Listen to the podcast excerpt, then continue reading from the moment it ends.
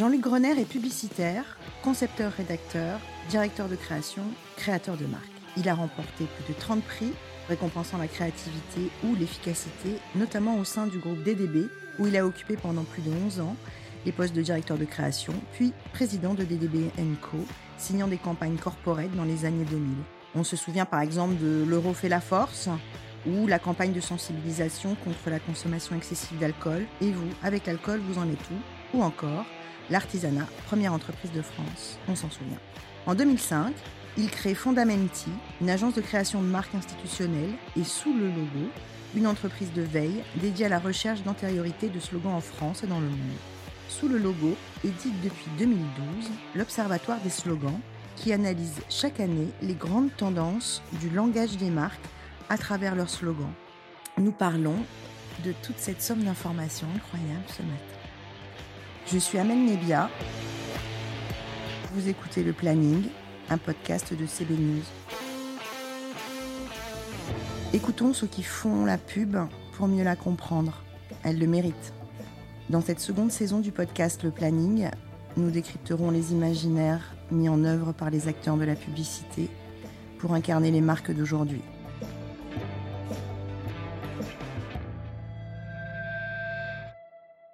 L'Observatoire des slogans a photographié les mots de la pub en 2021. Vous avez noté une baisse de 30%, passant de 8400 en 2020 à 7300 l'année dernière. Qu'est-ce que ça signifie? D'abord, euh, bonjour Amel. Oui, en 2020, il y a eu une, effervescence en matière d'accroche, Covid oblige. Et pendant le confinement, les marques ont beaucoup euh, informé sur les mesures sanitaires ou pour montrer leur solidarité. Du coup, les mots en 2020 qui progressaient le plus étaient engage, soin, côté par, euh, à cause du à côté de, etc. Du coup, logiquement, en 2021, année du retour presque à la normale, tout ça a disparu. Il y a eu un tassement. Mais les documentalistes de Sous le Logo qui ressentent chaque jour les nouveaux slogans me disent que ça, repart, très fort cette année. Bien. Concernant les mots les plus utilisés, euh, vous dressez un tableau euh, il y a 30 mots. Alors, très logiquement, il y a des mots comme prix, meilleur, vie, euh, ensemble, plaisir, vivez. Le podium, euh, c'est être, faire et nouvelle. C'est très classique, n'est-ce pas? Oui, euh, c'est classique. Je dirais aussi forcément, puisque ce sont les mots qu'on utilise le plus dans la langue courante et qui servent donc le plus à construire grammaticalement les slogans, comme les verbes auxiliaires. Mais n'en tirez pas la conclusion que les créatifs ne le seraient pas, sous prétexte qu'ils choisiraient uniquement ces mots-là. Exemple. Vous êtes Michel et Augustin. Vous choisissez le mot goût, qui fait partie du classement. Pourquoi? Parce que, comme beaucoup de marques du secteur alimentaire, ce mot vous permet de rendre spécifique votre signature. Mais quand nos amis ont la bonne idée d'y ajouter le mot trublion, terme très très rarement utilisé, eh bien ils ont trouvé une signature de marque, les trublions du goût, originale, qui dure depuis 2005. J'ai calculé, il faudrait que 70 marques choisissent en 2022 le mot trublion dans leur slogan pour que ce mot entre dans notre classement. Donc, il existe avec ces 30 mots une sorte de panier qui sert de fond de sauce aux marques et à leur agence pour concocter leur slogan. Quand on regarde de près, au fil des années, les petits changements dans le classement, bah, ça nous dit des choses sur notre langue et sur les tendances à long terme. Par exemple, euh, l'irruption, mais seulement en 2018, du mot bio. Idem pour le hashtag qui grimpa en 2017 dans les trois mots les plus utilisés. Pour avoir euh, en fait cette fois la tendance de l'année, il vaut mieux regarder un autre classement les mots qui ont le plus progressé. En 2021, Bienvenue, Commence, qui montre une société qui s'ouvre à nouveau, et 5G. Par exemple, Volkswagen qui dit Pour ceux qui ne sont pas au courant, 2021 commence bien. Vous analysez également les nouvelles signatures de marque euh, par secteur. C'est-à-dire que euh, sur euh, le site de l'Observatoire des slogans, si je ne me trompe pas, au-dessous le logo, on, peut choisir le secteur, par exemple automobile, association, euh, euh, alimentaire, etc. Donc on, clique sur, euh, sur le secteur et il y a une, arborescence avec, avec les nouvelles signatures de marque. Il y en a un peu plus de 700 de nouvelles signatures. Deux questions. Est-ce que c'est beaucoup et quelle tendance se dessine sur les signatures de marque? C'est environ 30% de moins de signatures de marque que les autres années. Oui, et je dirais surtout là, alors euh, je ne suis pas dans le secret des marques ou des annonceurs, mais euh, peut-être qu'en 2021, euh, avec le confinement, les marques prenaient le temps de concocter leur raison d'être, qui est une occupation d'ailleurs assez légitime de ces années Covid, avant de réfléchir à une signature de marque en cohérence avec elle. Pour répondre à votre deuxième question, alors, première tendance, c'est le circuit court.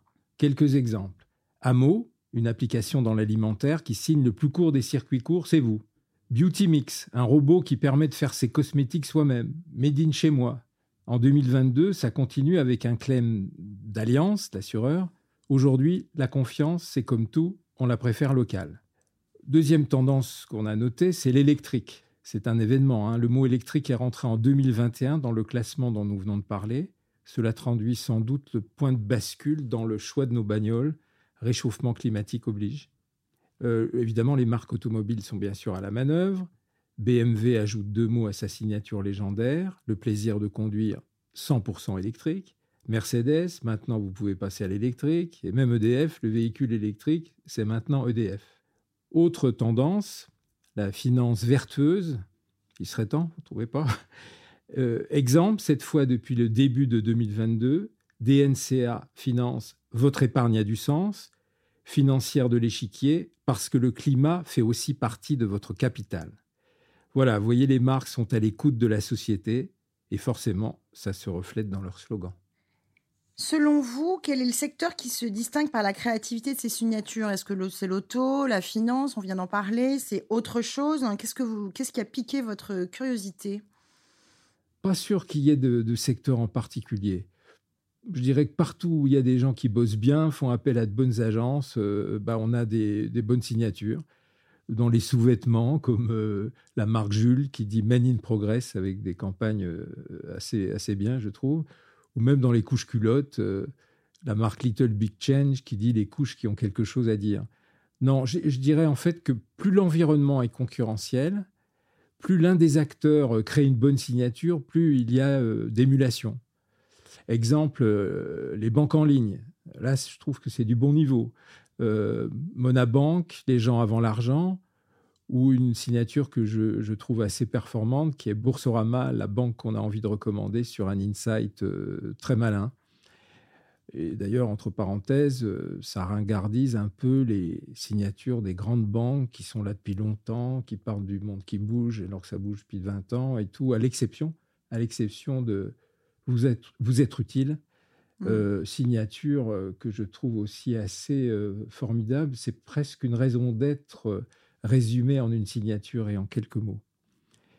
en revanche, le secteur des startups est pauvre en signature de marque, je trouve, ah, là aussi avec quelques exceptions. Leur slogan, c'est souvent un simple résumé de leur innovation technologique. Elles n'ont pas encore besoin de se différencier par le branding, puisqu'elles sont souvent seules sur leur trouvaille. C'est peut-être parce qu'elles n'ont pas d'agence aussi? Oui, peut-être parce qu'elles euh, concoctent leur, euh, leur, slogan, voire même des fois leur logo euh, sur, un, sur effectivement une, une, nappe de bistrot, oui. Sous le logo est un outil incontournable pour les agences qui veulent sécuriser leur slogan au plan juridique. Votre base de données, c'est 175 000 slogans tout de même. Comment travaillez-vous avec les agences aujourd'hui? Vous dites outil incontournable si c'était vrai. En fait, beaucoup d'agences se contentent de regarder sur Google. Elles sont heureusement plus nombreuses à vérifier à l'INPI, l'Institut de la propriété industrielle, si le slogan qu'elles envisagent n'est pas déjà déposé comme marque. Les plus professionnelles, celles qui veulent minimiser leurs risques juridiques, savent qu'un slogan est aussi protégé par le droit d'auteur.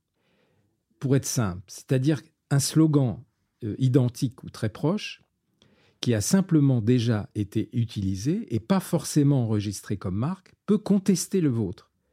les juges ajoutent une condition, le slogan doit être original. Or, comment savoir si un slogan qui n'est pas enregistré à l'INPI a déjà été utilisé? Vous avez la réponse, qui est la raison d'être de sous le logo.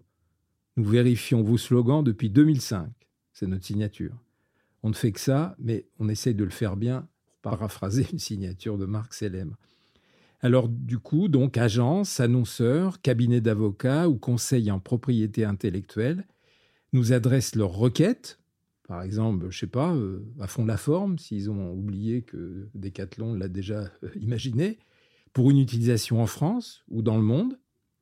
Ils reçoivent leurs résultats en ligne en quelques secondes ou par mail en 24 heures si la recherche s'étend au-delà de notre base qui, vous l'avez rappelé, en compte plus de 170 000. J'en avais 250 sur un calepin quand j'ai commencé chez DDB à les collectionner. C'est un travail euh, assez colossal. Euh, comment vous, vous travaillez avec votre équipe qui compte des documentalistes, des concepteurs rédacteurs, des directeurs euh, artistiques, des, geeks, vous l'avez dit Et plus largement, vous représentez ici trois structures enfin, qui sont l'Observatoire Slogan, sous le logo et Fondamenti. Est-ce que vous pouvez nous expliquer comment vous travaillez simplement? Oui, alors un, petit mot sur, euh, on va dire, le petit écosystème. Euh, d'abord, Fondamenti, c'est une agence de création de marques. Je l'ai fondée en 2005. Comme son nom l'indique, nous créons les fondamentaux de l'identité d'une marque, de concert, le nom, le logotype et bien sûr la signature de marque. C'est grâce à Fondamenti que sous logo, que j'ai créé la même année a pu exister. Car il a fallu euh, s'accrocher, euh, tenir financièrement, nous sommes euh, entre parenthèses totalement indépendants, avant que les agences aient compris l'intérêt de cet outil. Je, me souviens qu'en 2005, en visitant l'une d'entre elles, une très grande agence, la responsable de documentation m'a dit C'est très intéressant, on, on, va regarder ça de près. À l'époque, la base, c'est vrai, ne contenait que 15 000 slogans. Eh bien, cette personne m'a rappelé en 2015 dix ans après. C'est un de nos principaux clients aujourd'hui. L'Observatoire des slogans, c'est le troisième pilier de l'écosystème. J'en ai eu l'idée un matin en me réveillant avec une idée assez simple. Puisque sous le logo recense des milliers de slogans chaque année pour faire euh, son travail, c'est un matériau euh, formidable, ce serait dommage de ne pas l'étudier. Et donc, depuis 11 ans, quand les communicants partent en vacances entre Noël et le jour de l'an, nous concoctons la nouvelle édition de l'Observatoire observatoire qui reste gratuit pour que chacun en profite, y compris les étudiants. Quant à mon équipe, pour ne parler que de celle de sous le logo, c'est d'abord deux documentalistes formidables qui connaissent aussi bien leur métier que la pub, qui participent activement à la rédaction de l'observatoire, et d'autres gens non moins formidables qui nous aident à ce que tout ça fonctionne bien au plan digital ou vidéo. Un dernier mot pour citer Nielsen, notre partenaire historique, qui nous donne accès à ces bases multimédia, notamment internationales. Est-ce que vous enseignez? Euh, On m'a proposé souvent des conférences. Très franchement, euh, j'ai déjà assez à faire à, m'occuper avec ces trois petites entités. Vous proposez depuis peu un podcast journal de campagne. Les mots de la politique vous passionnent-ils? Qu'est-ce que vous trouvez d'intéressant en ce moment? Et franchement pas bon du tout ce qui me semble intéressant, c'est que cette bataille pour le pouvoir suprême, qui a lieu tous les cinq ans, c'est aussi une bataille de mots, de slogans, de petites phrases, de positionnement. C'est euh, du branding en live devant tous les Français. Et je ne vois pas pourquoi un slogan ne ferait pas, euh, comme dans l'univers des marques commerciales, le même travail, bon ou mauvais d'ailleurs, au service d'un candidat. Donc, euh, effectivement, dans ce podcast de l'Observatoire des slogans, qui est une idée de Tatiana Mery, la responsable de Sous Logo, j'analyse les slogans des candidats en essayant d'être impartial, en réduisant au maximum le biais cognitif qui consiste à juger les slogans en fonction de sa propre opinion sur les candidats. Et je vous assure que ce n'est pas facile. Donc je vous invite à écouter pour euh, que vous ayez une petite idée de mon appréciation sur euh, les slogans des uns et des autres. Ah non, mais je l'ai écouté. Euh, on a tous euh, euh, la force tranquille en tête, en fait, d'un slogan politique. C'est souvent celui qui revient parce qu'il est, compréhensible et il a été efficace. Est-ce que selon vous, les candidats aujourd'hui ont des slogans aussi forts, sans parler de couleur politique. Est-ce que vous pensez qu'on va avoir un slogan aussi fort? Alors, les slogans, c'est peut-être aussi un peu comme les bons vins. avec le temps, ils se bonifient, on en reparle et tout. Mais c'est vrai, la force tranquille, c'est quand même une, référence. J'essaye dans, dans ces podcasts de, rappeler peut-être une, règle de, jugement le plus objectif possible. Est-ce qu'il y a une idée euh, derrière le slogan? C'est ce que posent comme question les planeurs, les, créatifs quand euh, on a un travail sur les marques. Deuxièmement, celui qui porte le slogan est-il euh, légitime pour dire ce slogan? Troisièmement, la forme, bien sûr, parce que souvent, dans nos slogans, euh, la forme, souvent une figure de style euh, est essentielle. Et puis, quatrièmement, la concision, parce que si ça prend 25 mots, on va avoir du mal à s'en souvenir. Donc, si on regarde les slogans, et je répète le plus honnêtement possible, les, slogans des candidats, disons que euh, j'en ai retenu euh, deux pour l'instant. Euh, je sais d'ailleurs au moment où on parle, je ne sais pas si il va être maintenu. Et donc, on, va oublier tout ce qu'on pense des candidats. On regarde les slogans. C'est une femme d'État. Alors, il paraît que ça va être une femme d'État pour la France, que je trouve déjà moins bien et un peu plus long, qui est, me semble-t-il, intéressant. C'est Marine Le Pen qui, visiblement, a choisi ce slogan euh, pour faire oublier un petit peu le débat euh, raté avec le président sortant. Euh, je trouve intéressant. Et d'ailleurs, vous le noterez, ça se rapproche de la force tranquille. C'est un slogan qui positionne la candidate. Il n'y a pas de programme. On est, on est loin du début du rassemblement, ou du, pardon, du Front National.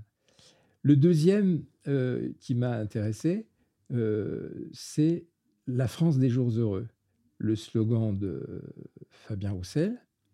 Euh, alors, c'est vrai qu'on est un peu dans la nostalgie, mais je trouve cette forme intéressante. Ça m'évoque beaucoup de choses. Un slogan en politique qui parle un peu à l'hémisphère droit, tout d'un coup, ça se, ça se remarque. Voilà, mais on attend encore quelques-uns et peut-être euh, aussi euh, euh, celui du président sortant, s'il est candidat. On verra s'il nous refait le coup de génie du En Marche ou si on est sur autre chose. Je vous invite à vous abonner au journal de, campagne jusqu'en avril, hein, c'est ça? Oui, peut-être que je prolongerai d'ailleurs même avec les élections législatives qui seront certainement au moins aussi intéressantes. Deux questions un peu à l'américaine maintenant, c'est-à-dire très euh, polaire, quoi. Euh, votre slogan préféré, euh, vraiment celui que vous préférez ever, et celui que vous ne comprenez toujours pas. Alors là, franchement, vous êtes très dur avec moi parce que pourquoi un seul? Il y en a tellement de formidables. Alors, si on a encore un petit peu de temps, on va en citer deux de l'ancien monde. Think Different, slogan indépassable d'Apple, J'étais un des premiers à acheter un Macintosh dans ce pays et depuis, je ne suis malheureusement pas sorti de cette religion.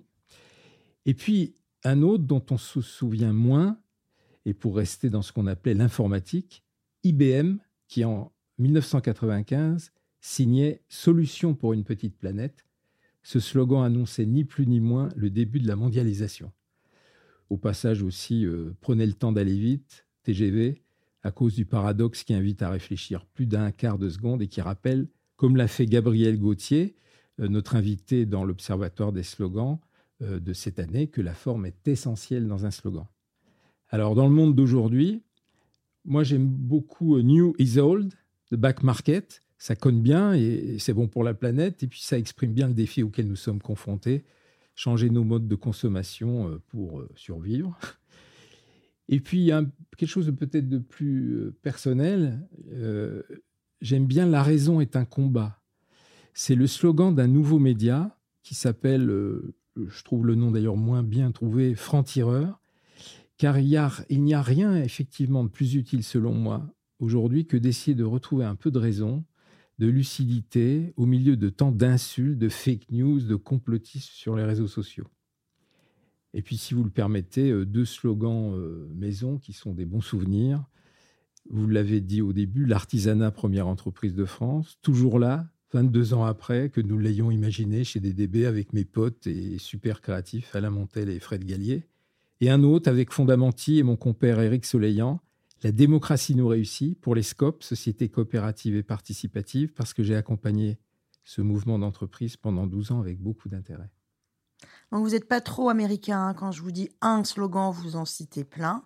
Et celui que vous détestez, enfin, ou vous ne comprenez pas du tout, allez un seulement, s'il vous plaît. Oui, je vous en cite un, mais là aussi, je vais un peu euh, pas être obéissant. C'est n'est pas vraiment que je l'ai pas compris, c'est que j'ai pas compris sa disparition. C'est euh, le bon coin, le bonheur des uns fait le bonheur des autres, qui a été remplacé par je ne sais plus quoi, qui a permis d'ailleurs de faire une belle campagne. Mais c'est souvent le souci de grandes signatures de marques, selon moi, hein, sont abandonnées au profit de signatures ou plutôt de clèmes lors de compétitions, euh, mais qui permettent de faire des belles créations. Et euh, maintenant que je suis passé d'une agence de publicité à une agence de branding, euh, vous voyez, je, je considère l'objet signature de marque de façon différente, mais c'est un autre sujet.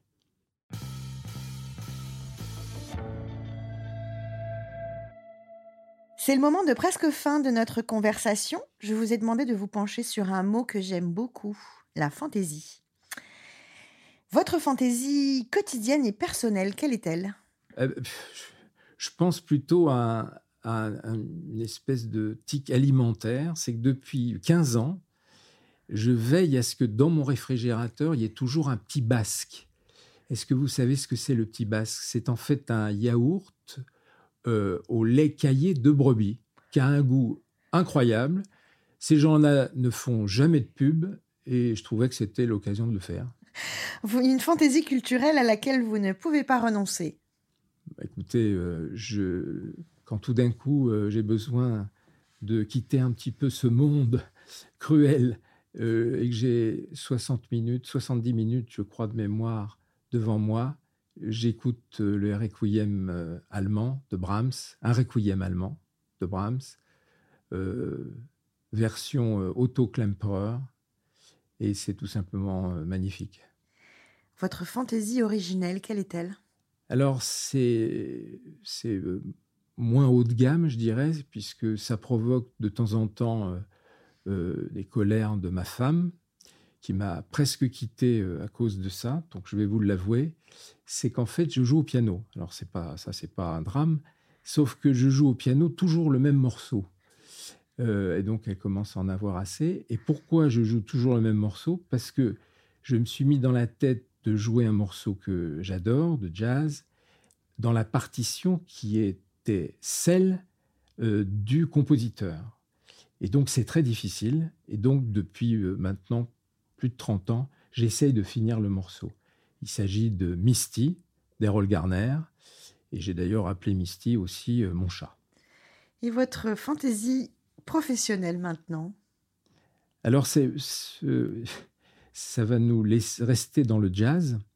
Euh, j'utilise très peu de l'exomil euh, quand euh, les clients sont durs avec moi ou j'ai des problèmes avec mes, mes, partenaires et tout, et qu'il faut que je déstresse. En fait, j'ai trouvé un moyen.